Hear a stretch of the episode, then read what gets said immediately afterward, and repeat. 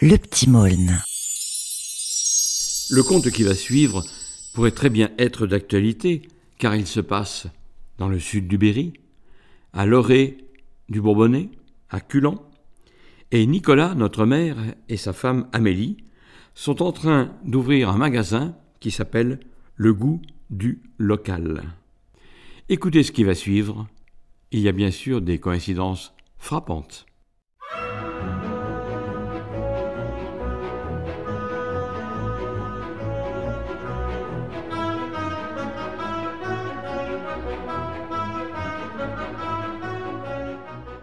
D'aussi loin qu'il s'en souvienne, Nicolas avait toujours souhaité devenir commerçant.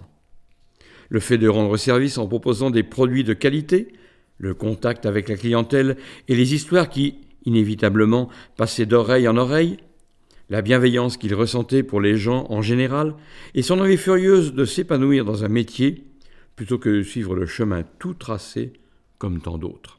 Il ne serait plus malheureux en allant, chaque matin, ouvrir la porte de sa boutique, il l'avait suffisamment été ces dernières années, pris en étau entre un patron uniquement intéressé par chiffres et rentabilité, et le personnel qu'il avait sous ses ordres, qui semblait avoir perdu tout désir de bien faire, pour la plupart en tout cas. À l'aube de la quarantaine, Nicolas aspirait à une vie nouvelle, boosté par un défi à relever, un projet auquel il était temps de donner vie. De son enfance, le jeune homme ne conservait que des souvenirs heureux, bien que son patriarche ne soit pas un homme facile à la main, parfois un peu leste.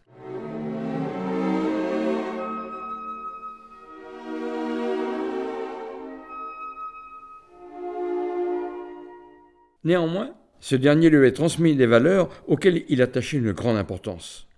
De fait, Nicolas était courageux et fier. Le cœur sur la main, il ne supportait guère l'inactivité, à l'instar de ses deux parents. De sa mère, il avait aussi hérité sa passion pour la cuisine et son attachement viscéral à sa famille. Pétri de bons sentiments, Nicolas avait donc quitté Bordeaux et son travail, chaque jour plus oppressant, pour la campagne berrichonne et le sud du département du Cher. Il avait décidé d'installer son commerce dans un village aux quelques 500 âmes, mais à l'héritage littéraire et historique sans pareil. Épineuil, le Fleuriel.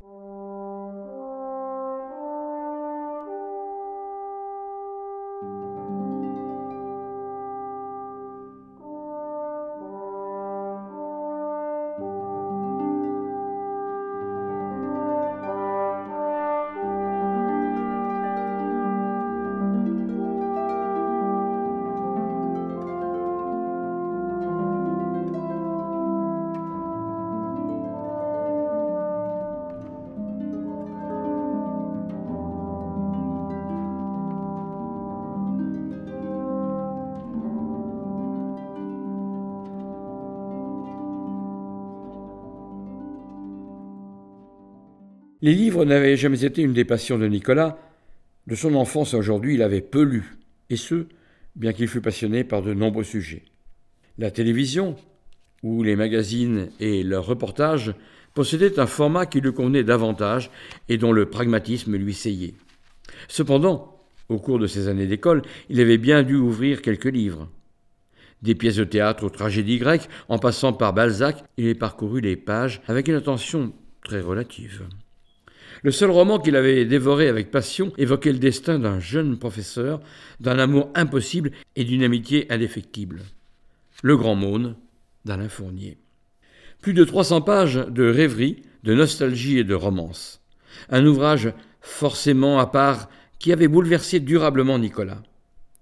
Son choix de revenir sur la terre du roman à l'âge adulte n'était donc pas une surprise, car il ressentait les mots de l'écrivain comme faisant partie de lui-même. Aucun pays n'est le mien, si ce n'est peut-être le bourg où je suis allé en classe et au catéchisme. Merveilleux pays de mon cœur. Extrait d'une lettre d'Alain Fournier à Jacques Rivière.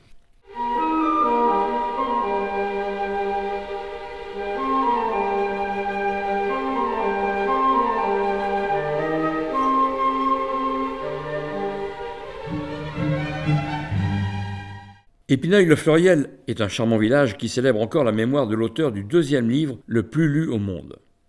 On y retrouve notamment la maison-école du héros, transformée en musée où des touristes viennent y suivre la dictée. Et sur la place de l'église, la boutique de Nicolas, le petit monde ou la fabrique de jouets extraordinaires. Toute une histoire qui ouvre ses portes aujourd'hui, le 2 décembre de sa nouvelle vie.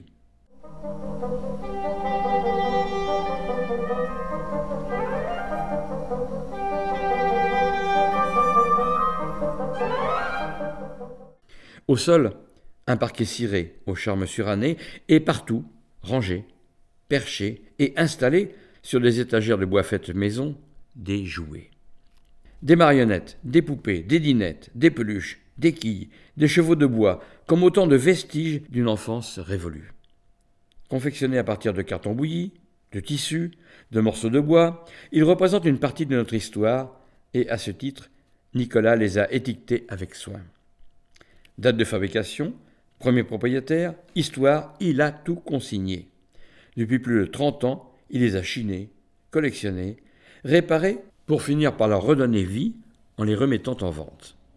Il s'est même octroyé le luxe d'en fabriquer de nouveaux, comme à l'ancienne. Ces petits nouveaux-là ont également leurs précieuses étiquettes qui donnent tous les détails sur leur conception et permettent de les reproduire.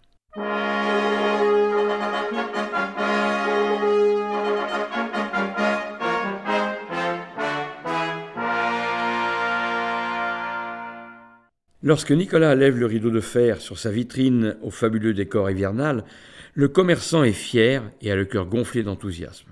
Enthousiasme qui retombe comme un soufflet lorsqu'il s'aperçoit au bout de dix longs jours que personne ne vient, ne serait-ce que regarder ses articles.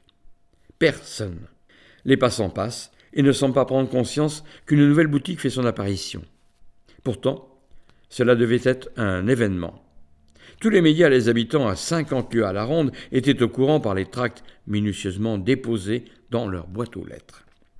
Que de nuits passées à jouer au postier, que de mails envoyés via les réseaux sociaux, que d'affiches déposées, que de temps perdu. Quelle erreur de vouloir installer un commerce si particulier dans un minuscule village berrichon. Quelle folie.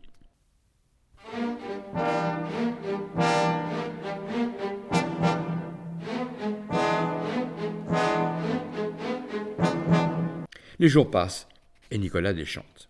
Il se sent abandonné, et, lorsque dans la nuit du 21 décembre, la neige se met à tomber à gros flocons, il sait que sa boutique ne passera pas la nouvelle année.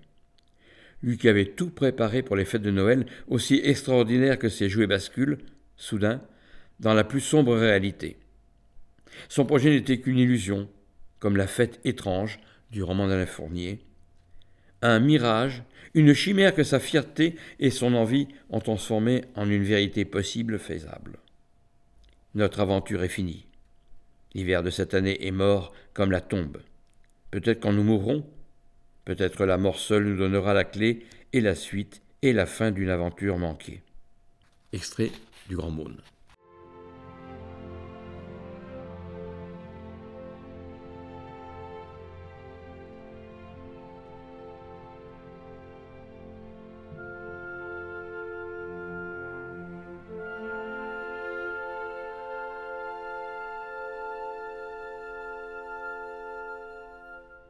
Comme tous les jours, Nicolas allume la lumière, fait couler un café qui embaume la boutique et va remonter le rideau.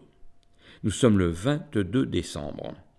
Et comme chaque jour, il n'y a personne dans les rues. Un grand manteau recouvre tout et on se croirait plongé dans une carte postale où les moindres formes sont sublimées par les passes couvertures immaculées.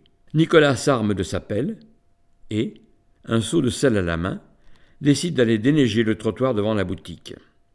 Si quelqu'un se risque à venir lui rendre visite, autant que cet hurluberlu ne se casse pas le nez sur la porte. C'est à ce moment-là que le jeune homme se rend compte que la vitrine et l'enseigne ne sont pas allumées. Il croyait pourtant bien l'avoir fait. Il retourne donc aussitôt pousser le bouton qu'il faut. Le nécessaire est fait. Il se précipite au dehors pour constater que rien ne fonctionne. Sa boutique semble endormie, et à part la lumière de l'intérieur, elle ne donne guère l'apparence d'être ouverte et prête à recevoir le chaland. Quelques minutes suffisent aux commerçants pour trouver le problème. La guirlande lumineuse qui entoure le chalet enneigé en vitrine a fait disjoncter le reste et le solutionner.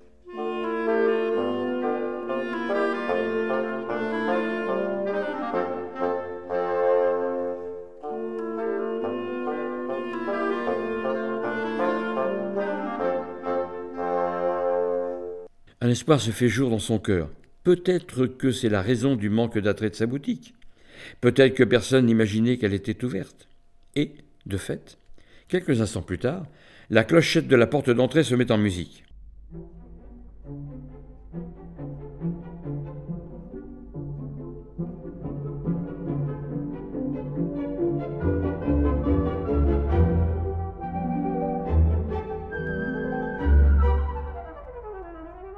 Couple entre, immédiatement suivi d'un second, avec des enfants, puis deux autres personnes.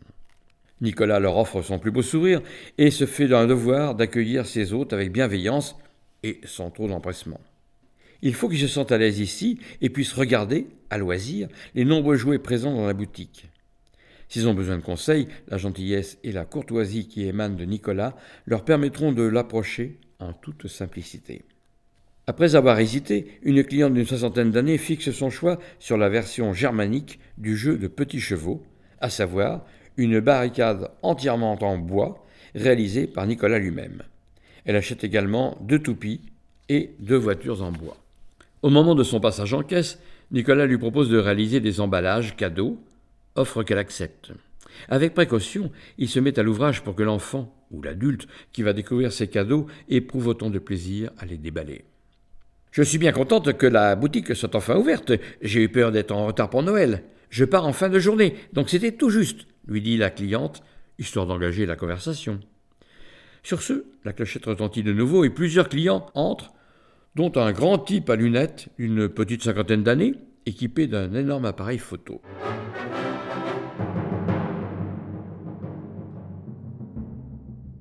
Oh, c'est très gentil à vous de m'avoir attendu. Mais vous auriez pu venir avant sans problème, répond Nicolas, sans quitter le photographe des yeux. Celui-ci se promène dans le magasin et semble émerveillé par ce qu'il découvre. Il lit les étiquettes et sourit lorsque certains jouets semblent lui évoquer un souvenir.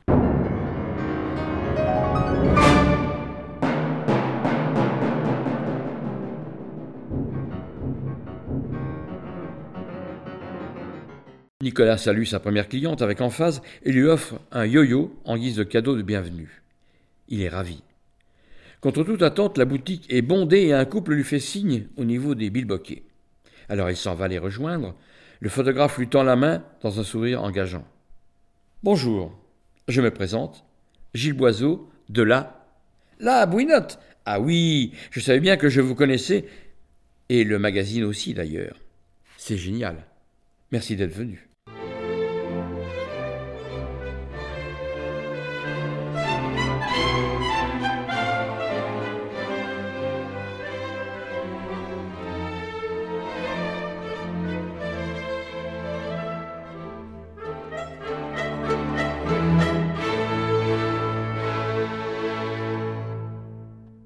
J'attendais cette inauguration avec impatience, à vrai dire.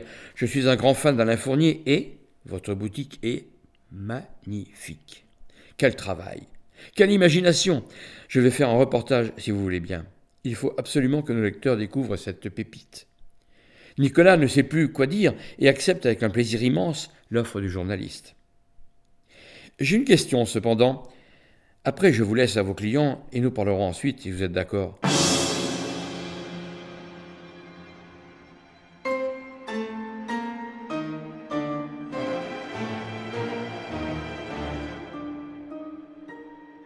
Pourquoi ouvrir un 22 décembre? Pourquoi pas avant? C'est un peu juste pour les courses de Noël.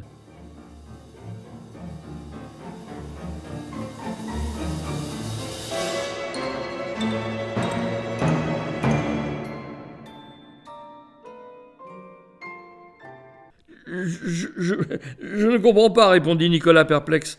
Le magasin est ouvert depuis le, son regard se pose alors sur l'un des flyers posés sur son comptoir qu'il lit pour la première fois. Sur celui-ci, il est écrit que le Petit Monde ouvrira ses portes le 22 12 2022 et non le 02 12 2022. Tous les flyers distribués, tous les mails envoyés, tous avec une date erronée. Il est bien toujours aussi tête en l'air que lorsqu'il était enfant.